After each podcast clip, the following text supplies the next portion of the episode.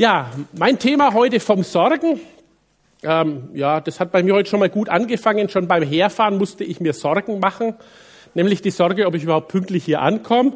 Denn die A3 war mal wieder gesperrt und ich bin durch den Umleitungsstau gezuckelt und die Zeit verran und die Zeit verran und das macht mich immer ein bisschen nervös. Ich bin eigentlich immer gern rechtzeitig da. Ähm, aber Gott hat äh, dank Gebete tatsächlich geschenkt, dass ich noch eine Viertelstunde vor Gottesdienstbeginn dann hier war und wir in aller Ruhe dann auch den Gottesdienst beginnen konnten. Ich weiß nicht, vielleicht geht es dir ja manchmal auch so, dass du Bibelstellen ganz, ganz oft schon gelesen hast. Ähm, der Vers ist völlig vertraut und plötzlich kommt so ein Moment, wo der dich ganz anders anspricht, wo du innehältst und dir denkst, ups, Vielleicht liegt es daran, dass du in einer neuen Lebenssituation bist, den aus einer ganz neuen Erfahrung heraushörst. Aber ich erlebe das immer wieder so, dass selbst vertraute Texte plötzlich ganz anders in mein Leben hereinsprechen. Und so ging es mir mit einer Stelle aus der Bergpredigt. Und wir erinnern uns mal daran, wie die Bergpredigt beginnt. Da heißt es in Matthäus 5, Vers 1, eines Tages, als sich immer mehr Menschen um Jesus sammelten, stieg er mit seinen Jüngern auf einen Berg und setzte sich dorthin, um sie zu unterrichten. Jesus sammelt also seine Jünger um sich und er unterrichtet sie. Also nicht alles Volk, das sonst mit ihm mitgelaufen ist, sondern seine Jünger. Und das halte ich für wichtig, am Anfang meiner Predigt mal festzuhalten, was in dieser Bergpredigt denn seine Zielgruppe war. Und wer Jesus nicht kennt, der tut sich vielleicht ein bisschen schwer, den Kerngedanken dann meiner Predigt auch zu verstehen. Denn ab Vers 25 sagt Jesus seinen Jüngern, darum sage ich euch, sorgt euch nicht um euer tägliches Leben, darum, ob ihr genug zu essen, zu trinken und anzuziehen habt. Besteht das Leben nicht aus mehr als nur aus Kleidung und Essen? Schaut die Vögel an. Sie müssen weder säen noch ernten noch Vorräte ansammeln, denn euer himmlischer Vater sorgt für sie. Und ihr seid ihm doch viel wichtiger als sie. Können alle eure Sorgen euer Leben auch nur um einen einzigen Augenblick verlängern? Nein. Und warum sorgt ihr euch um eure Kleider? Schaut die Lilien an und wie sie wachsen. Sie arbeiten nicht und nähen sich keine Kleider. Trotzdem war selbst König Salomo in seiner ganzen Pracht nicht so herrlich gekleidet wie sie. Wenn sich Gott schon so wunderbar um die Blumen kümmert, die heute aufblühen und morgen wieder verwelkt sind, wie viel mehr kümmert er sich dann um euch? Euer Glaube ist so klein. Hört auf, euch Sorgen zu machen um euer Essen und Trinken oder um eure Kleidung. Warum wollt ihr leben wie die Menschen, die Gott nicht kennen und diese Dinge so wichtig nehmen? Ein, euer himmlischer Vater kennt eure Bedürfnisse. Wenn ihr für ihn lebt und das Reich Gottes zu eurem wichtigsten Anliegen macht, wird er euch jeden Tag geben, was ihr braucht. Deshalb sorgt euch nicht um morgen, denn jeder Tag bringt seine eigenen Belastungen. Die Sorgen von heute sind für heute genug. Jesus spricht hier also vom Sorgen. Nun hat der Begriff Sorgen im Deutschen ja durchaus mehrere Facetten. Das steckt drin im sich um etwas Sorgen machen, aber ja auch im Umsorgen, im Versorgen, im Besorgen, im Vorsorgen. Ich kann für einen anderen sorgen, ich kann mir um jemand anderen Sorgen machen. Ich kann aber auch sorglos und unbesorgt sein. Also sich um etwas zu sorgen ist was völlig Alltägliches, was ganz Normales und auch durchaus etwas Positives. Wer wird denn nicht gern umsorgt? Naja gut, manchmal ist es auch lästig. Ne? Meine Frau wird gerne umsorgt, wenn sie krank ist. Mir geht sie damit meistens eher auf den Wecker, ich hätte gern mal Ruhe. Aber so sind wir Menschen eben unterschiedlich und gehen auch mit solchen Dingen unterschiedlich um. Und wenn sich jemand um mich Sorgen macht, dann ist das ja was Schönes. Ich weiß, jemand anders denkt an mich. Und auch die Frage, ob die Sorgen nun berechtigt sind oder nicht, stehen noch mal auf einem anderen Blatt. Aber nun kommt Jesus und sagt dir ganz platt, mach dir keine Sorgen. Was löst so ein Satz bei dir aus? Mach dir keine Sorgen. Das ist eigentlich blöd, ne? Also, mich machen solche Sätze, solche Aufforderungen immer eher ärgerlich. Ich kann doch meine Gefühle und das, was ich gerade denke, nicht einfach abstellen. Aber worum geht es Jesus hier eigentlich? Wir sollen uns keine Sorgen um das Essen und die Kleidung machen. Naja gut, in unserer Wohlstandsgesellschaft schauen Sorgen dazu eher etwas anders aus. Also bei uns herrscht ja eher die Sorge vor, was esse ich?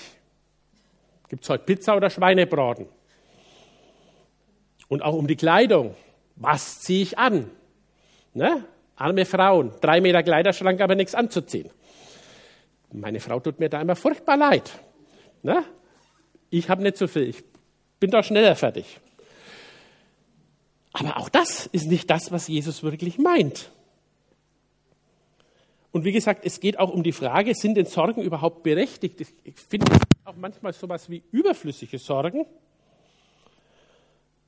Mach dich nicht nasch, sagt der Franke. Also mach dich nicht verrückt. Aber auch da ist jeder anders gestrickt. Kratzt mein Mikro zu arg? Ich weiß nicht, woran es liegt. Ich gebe das an. Auch gut, natürlich kann ich ein bisschen mehr fuchteln mit dem Mikro, ist auch recht. Also, jeder ist da anders gestrickt. Ich bin mehr der Typ sorglos. Meine Frau ist mehr der Typ, ich mache mir schon mal viel Sorgen. Und das ist toll in unserer Ehe, weil das sich ausgleicht.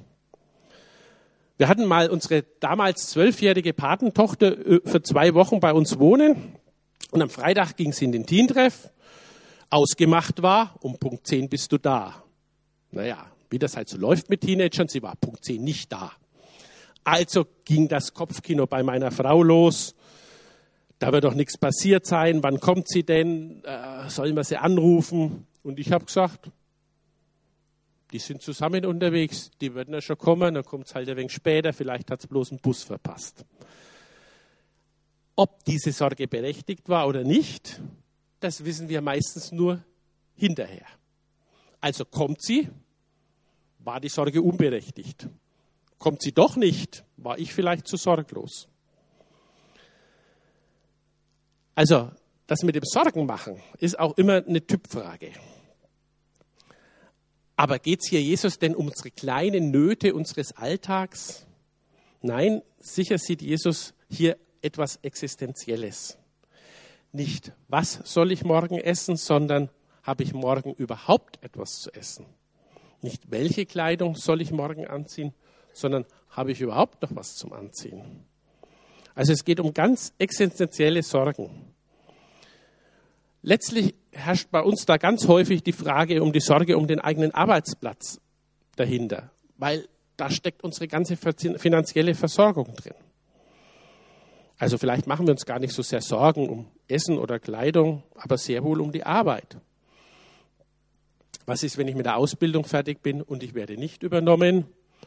Na gut, zurzeit in Deutschland eher unwahrscheinlich. Ne, was ist, wenn meine Firma verkauft wird und mein Arbeitsplatz fällt weg? Was ist, wenn die Kinder groß sind? Werden die dann noch einen Arbeitsplatz finden? Das sind existenzielle Sorgen, die wir nicht auf die leichte Schulter nehmen können. Oder ganz aktuell. Reicht mein Geld für die Heizung im Winter? Heute Schulanfang. Ich kann mir vorstellen, auch das ist ein Grund für manche Eltern, wie wird das wohl werden? Wie kommt er da an? Wie ist seine Klasse? Kommt er mit dem Schulweg klar oder sie? Auch Sorgen. Was macht dir gerade Sorgen? Jetzt in diesem Augenblick. Und was machen diese Sorgen denn mit dir? Wie wirst du deine Sorgen wieder los?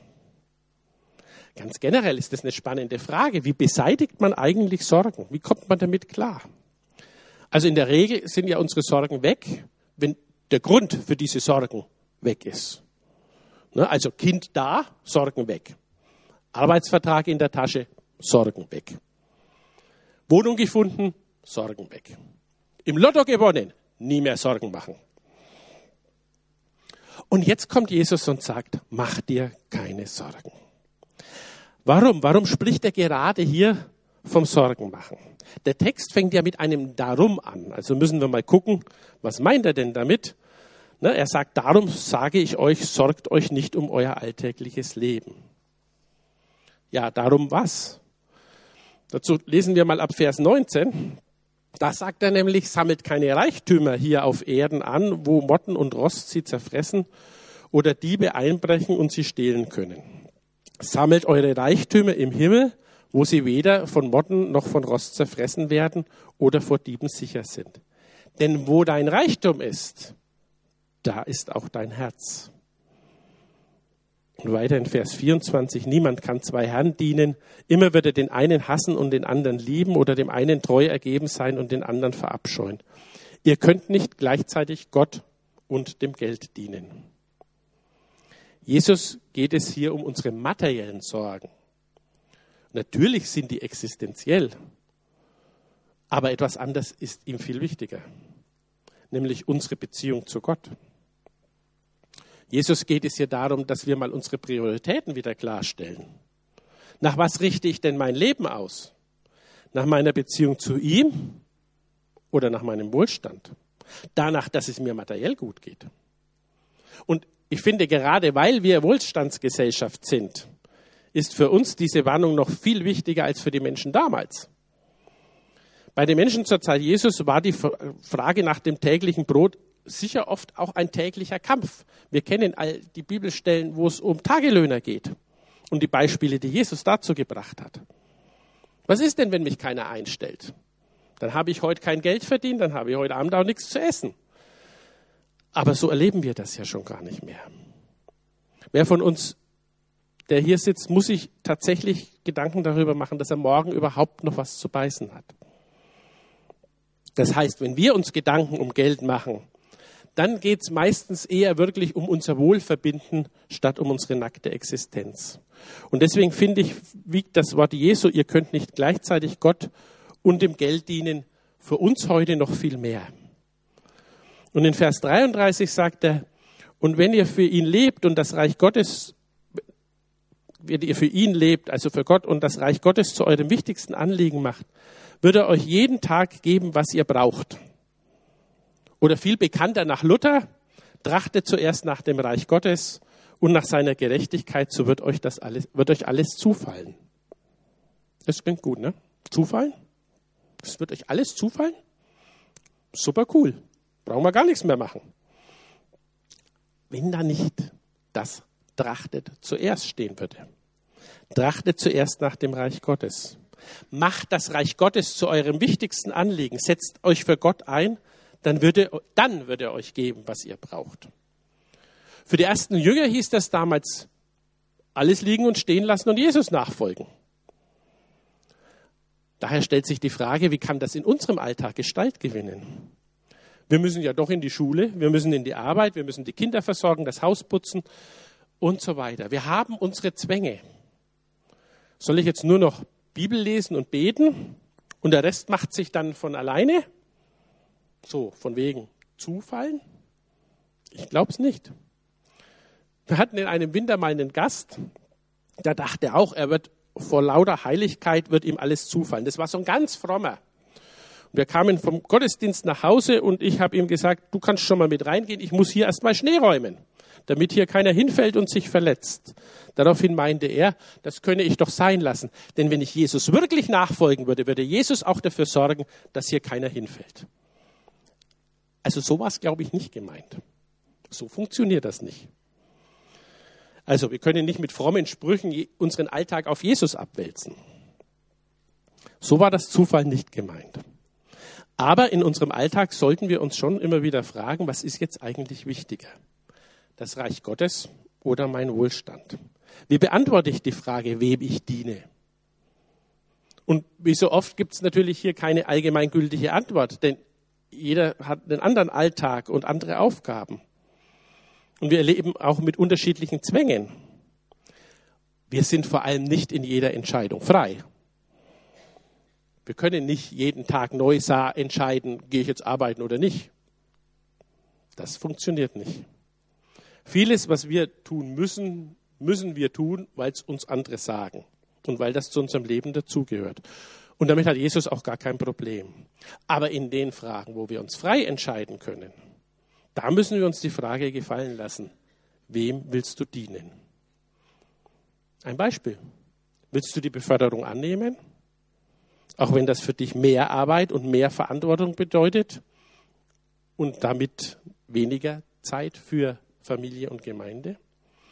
Ich habe schon so viele Menschen getroffen, die auf die Frage nach der Mitarbeit geantwortet haben, ja, ich kann mitarbeiten, wenn ich mit der Schule fertig bin, wenn ich meine Ausbildung, mein Studium geschafft habe, wenn ich einen Job gefunden habe, naja, wenn ich mich in den Job eingearbeitet habe, wenn ich einen Partner gefunden habe, wenn die Kinder groß sind, wenn mein Haus fertig ist, wenn ich in Rente bin, und wenn ich dann in Rente bin, habe ich keine Lust mehr, mich im Reich Gottes zu verausgaben und äh, einzubringen, weil ich in meinem ganzen Leben nie erlebt habe, was das für ein Geschenk ist, im Reich Gottes mitzuarbeiten. Also es gibt Menschen, die schieben diese Entscheidung, sich irgendwo mit einzubringen, immer ein Stückerle weiter, haben immer eine Ausrede. Wem will ich dienen? Denn Opfer zu bringen ist ein Zeichen meines geistlichen Lebens. Das gehört für mich dazu. Und wer sagt, dass er Jesus nachfolgt, aber ihm weder Zeit noch Geld opfert, und wer seine geistlichen Gaben nicht einbringt, tolles Seminar, das ihr demnächst habt, kann ich jeden nur ermutigen, ist ein ganz wichtiges Thema. Also wer all das nicht tut, der sollte mal seine Aussage überdenken, ob er tatsächlich Jesus nachfolgt. Ich kann nicht nur theoretisch glauben. Glaube hat immer Auswirkungen auf mein Leben, meinen Alltag, meine Entscheidungen. Wem will ich dienen und um was mache ich mir Sorgen? Und wir haben doch so eine tolle Zusage von Jesus, dass er mich versorgen wird. Warum wollt ihr leben wie die Menschen, die Gott nicht kennen und diese Dinge so wichtig nehmen? Euer himmlischer Vater kennt eure Bedürfnisse. Jesus kennt meine Bedürfnisse. Gott wird für mich sorgen. Und warum? Ja, weil er mich liebt. Weil ich sein Kind bin. Was ist das für eine Zusage? Warum vertrauen wir der oft nicht? Früher habe ich auch so gedacht, naja, dieses versorgt werden, also rein materiell auch, das können eigentlich wirklich nur die spüren, die hauptamtlich im Reich Gottes tätig sind. Die wirklich davon abhängig sind, dass sie für ihre Arbeit für Gott auch Geld bekommen.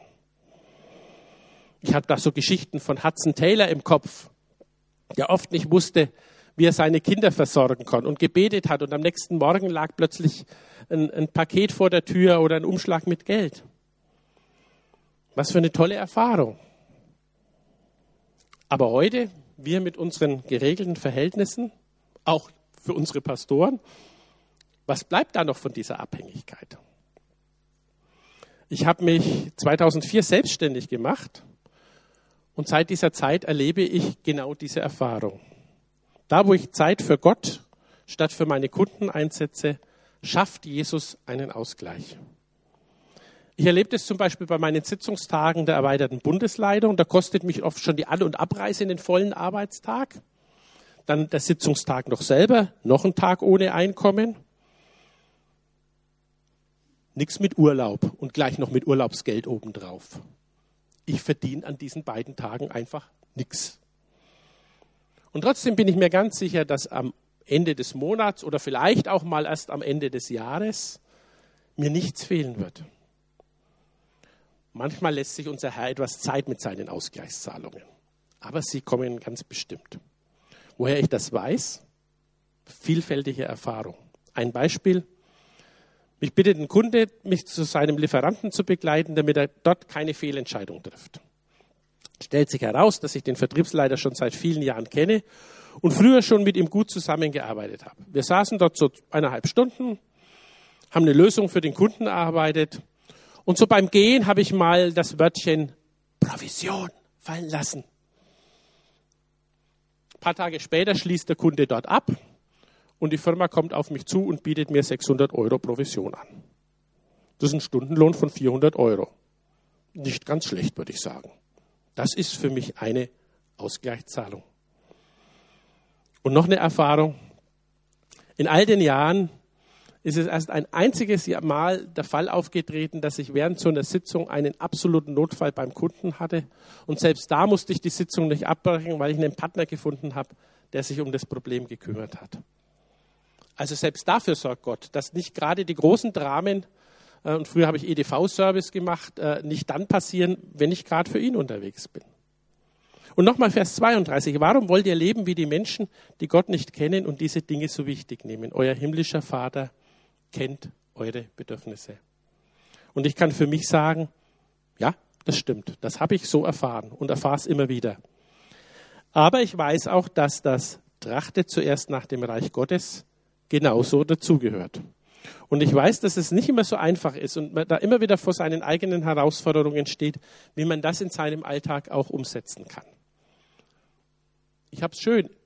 Ich bin selbstständig. Ich bin eine Einmannfirma. Ich habe viel Freiheit, meine Zeit zu gestalten. Ne, das schaut im Korsett eines Angestelltenverhältnisses natürlich völlig anders aus. Und wir haben am Anfang ja auch über unberechtigte oder unnütze Sorgen gesprochen. Auch davor warnt Jesus hier, Vers 27, können all eure Sorgen euer Leben auch nur um einen einzigen Augenblick verlängern? Nein. Und im Vers 34, deshalb sorgt euch nicht um morgen, denn jeder Tag bringt seinen eigenen Belastungen. Die Sorgen von heute sind für heute genug.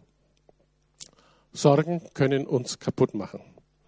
Sie lenken uns ab. Sie sorgen dafür, dass wir nicht an das Reich Gottes denken, sondern dass wir uns nur noch um uns selber drehen, um meine Sorgen.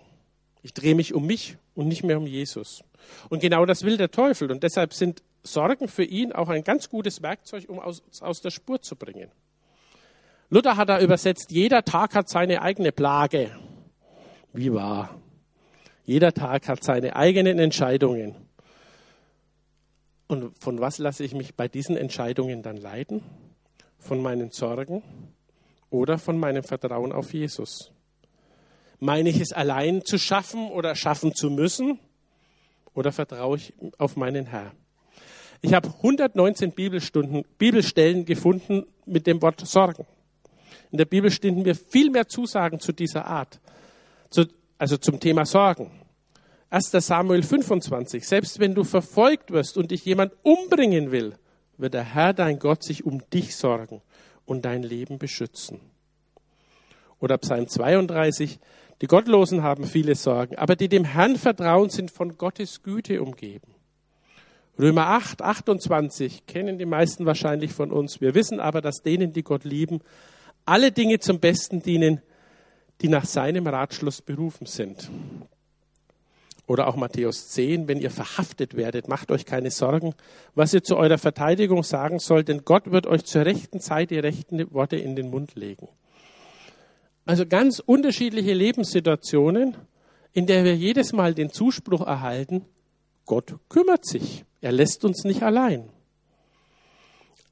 Aber es ist immer unsere Beziehung zu Jesus die Basis dafür. Und deshalb habe ich am Anfang gesagt, dass es wichtig ist zu hören, an wen Jesus dieses Wort gerichtet hat, nämlich an seine Nachfolger. Und wir stehen mit dieser Herausforderung, trachtet zuerst nach dem Reich Gottes ja auch nicht allein da. Wir haben den Heiligen Geist, der uns leitet, der uns sagt, was richtig und was falsch ist, der uns sagt, was dran ist und was nicht, wenn wir auf ihn hören.